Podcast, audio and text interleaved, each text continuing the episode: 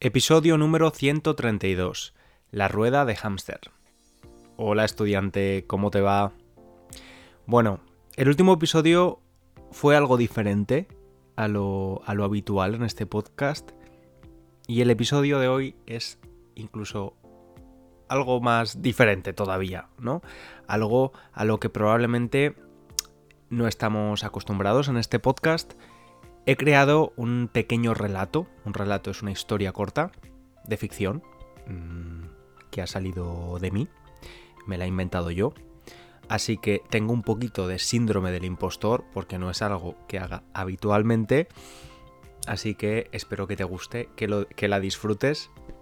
Esta pequeña historia, como siempre digo, el principal objetivo del podcast es que mejores tu comprensión del español, pero bueno, si te gusta, pues estaré incluso más contento. Y si no te gusta, pues también estoy dispuesto a recibir em, feedback y comentarios para mejorar mis relatos en el futuro. Te recuerdo que si lo necesitas, puedes utilizar la transcripción gratuita y las flashcards de vocabulario. Puedes encontrar ambos recursos, los dos recursos, en la página web www.spanishlanguagecoach.com y también te recuerdo que en un par de semanas, el día 30 de mayo, martes, se abren las inscripciones a mi curso online para estudiantes de español de nivel intermedio, el curso Español Ágil. También en la página web tienes toda la información y puedes dejar tu email, tu correo electrónico en la lista de espera. Te dejo ahora con el relato y también me despido ya de ti, te digo ya adiós porque al acabar el relato no voy a volver a hablar, así que te dejo con el relato, con la historia, espero que te guste mucho, te mando un abrazo grande y nos escucharemos en el próximo episodio. Chao. Querido Gabri, soy Diego Cruz, tu amigo del instituto. Espero que me recuerdes. Te escribo para decirte que ahora lo entiendo todo.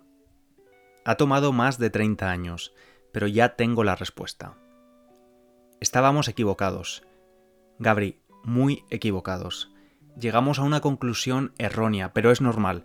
Solo teníamos 17 años. Espero sinceramente que tú te hayas dado cuenta de nuestro error antes que yo. Pero si no es así, me siento en la obligación de escribirte esta carta para informarte por muy extraño que parezca. Te estoy escribiendo esta carta a mano. Menuda locura en 2023, ¿verdad? Con lo fácil que hubiera sido pedirle a una herramienta de inteligencia artificial que lo hiciera por mí. Después, copiar el texto y pegarlo en un correo electrónico. Enviarlo en un clic. Pero es que eso hubiera sido imposible. No tengo tu email, Tampoco tengo tu número de teléfono móvil para enviarte una nota de voz. Además, hacer eso me daría bastante vergüenza.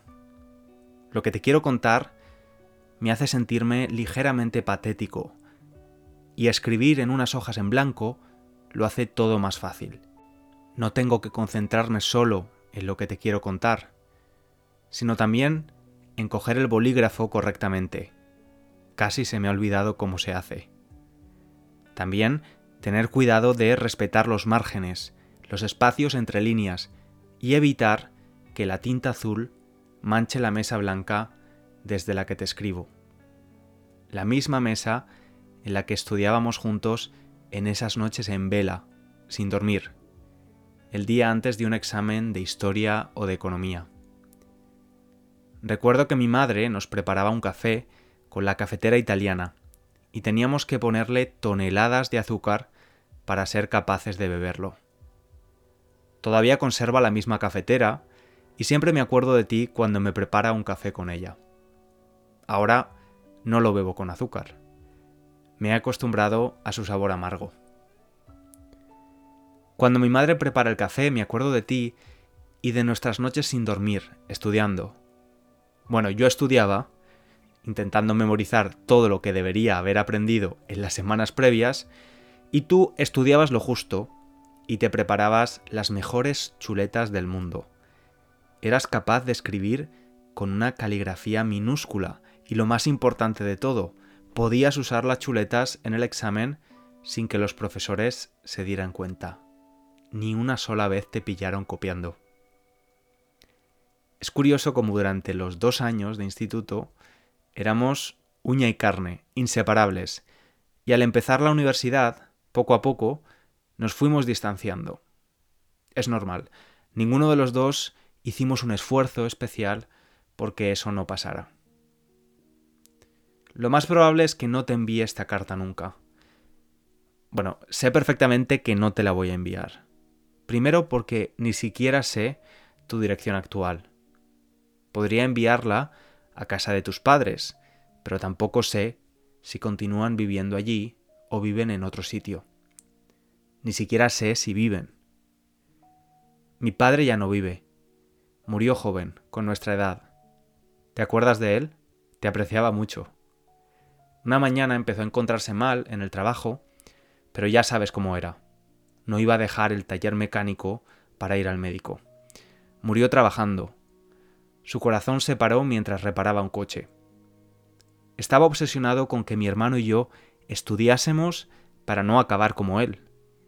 Siempre nos decía, enseñándonos sus manos, Mirad estas manos negras, llenas de grasa. Si no queréis acabar así, soportando a jefes hijos de puta, tenéis que estudiar. ¿Puedes creer que el día de mi graduación de la universidad, tres años después de que muriera, fue más triste para mí que el día de su muerte? me daba la sensación de que la misión de mi padre en la vida, o al menos una de sus grandes misiones, era ver cómo sus hijos podían llegar a ser alguien, como él decía. Diego, hijo, estudia, conviértete en alguien. Estar en ese escenario, graduándome, y ver cómo él no estaba allí, me inundó de tristeza. No podía parar de llorar. Mi novia de entonces, Irene, ahora mi mujer, no entendía nada. Nunca me había visto llorar en los dos años que llevábamos de novios. No expliqué a nadie la verdadera razón que me había hecho explotar en un mar de lágrimas.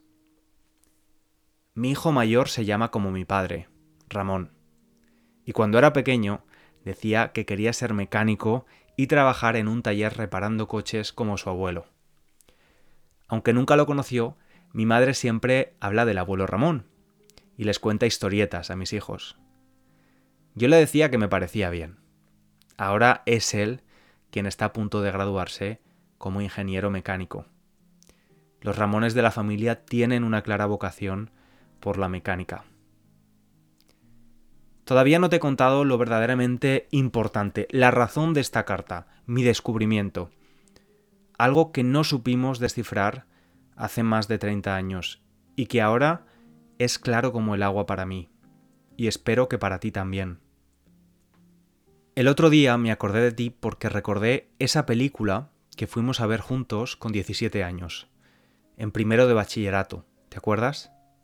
La profesora de filosofía nos daba créditos extra por ir al cine a ver películas independientes y que a nosotros nos parecían rarísimas y un tostón, muy aburridas. Nosotros preferíamos ir a ver las pelis de la saga de Loca Academia de Policía o cualquiera de Michael J. Fox. Me acuerdo de lo mucho que nos gustó la película de El secreto de mi éxito. Después de verla, nos fuimos a comer una hamburguesa y nos visualizábamos convirtiéndonos en uno de esos yuppies neoyorquinos, ambiciosos, ganando dinero hasta que los dólares nos saliesen por las orejas y yendo a cenar a los mejores restaurantes, pagando sin mirar el total de la cuenta. Pero de la peli que te quiero hablar es de la otra, de la que tuvimos que ver para la clase de filosofía. Teníamos que llevar las entradas como prueba de que efectivamente habíamos ido, y además hacer un pequeño resumen de la peli. Creo recordar que era una película de Finlandia y por supuesto era en versión original. Claro, estábamos leyendo todo el rato los subtítulos, porque si en esa época el inglés se nos daba mal, pues imagínate el finés. Joder, Gabri, han pasado más de 30 años. ¿Cómo es posible? A ti los cincuenta y pico, y los años en general, te han tratado mejor que a mí. Te he buscado en Facebook alguna vez y he visto tus fotos. Aunque peinas canas, al menos tienes pelo que peinar. Yo con 30 ya tenía la cabeza sin un pelo de tonto, aunque mi mujer me dice que me queda bien este look y que soy un calvo atractivo.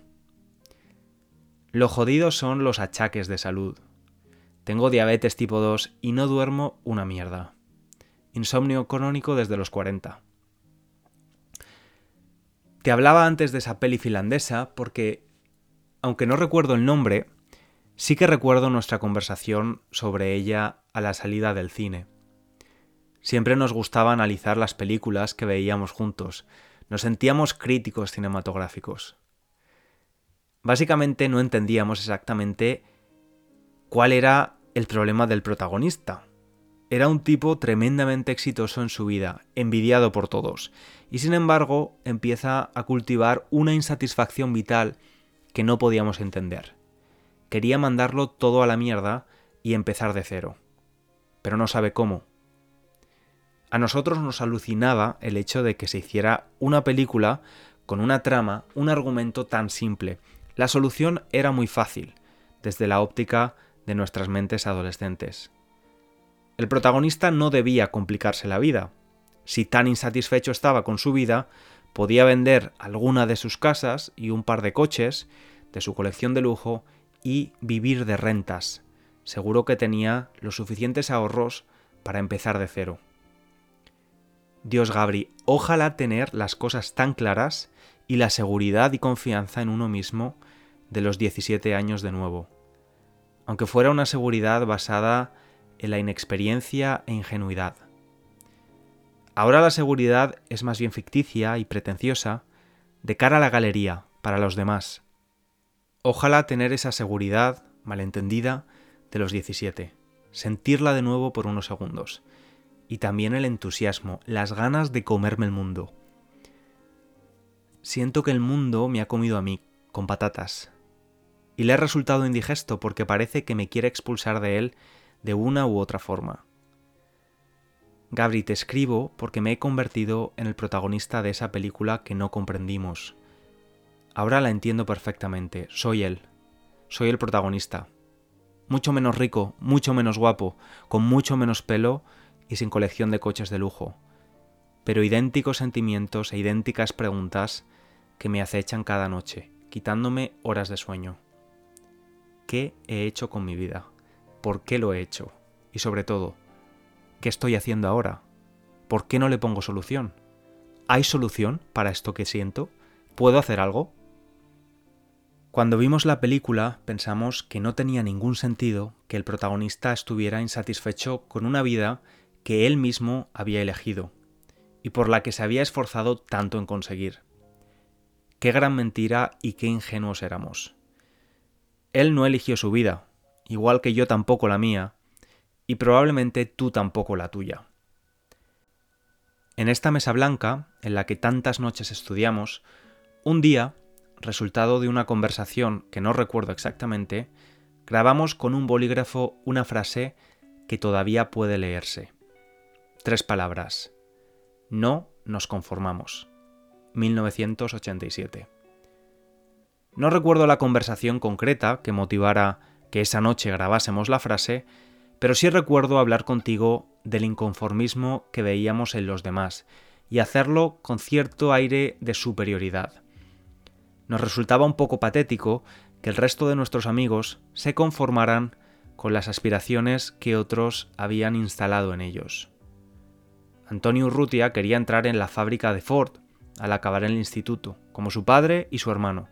Héctor poder meterse en algún puesto en el puerto de Barcelona y tener un salario estable.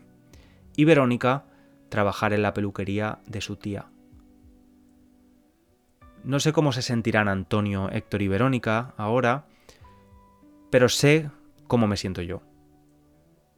Me he conformado, Gabri. Me he conformado con lo que se esperaba de mí, con lo que quería mi padre. Hace años dejé de ser Diego para convertirme en Don Diego o Señor Cruz. Mi padre, si estuviera vivo, pensaría que he llegado a ser alguien, como él decía. Sin embargo, yo solo puedo sentirme un don nadie.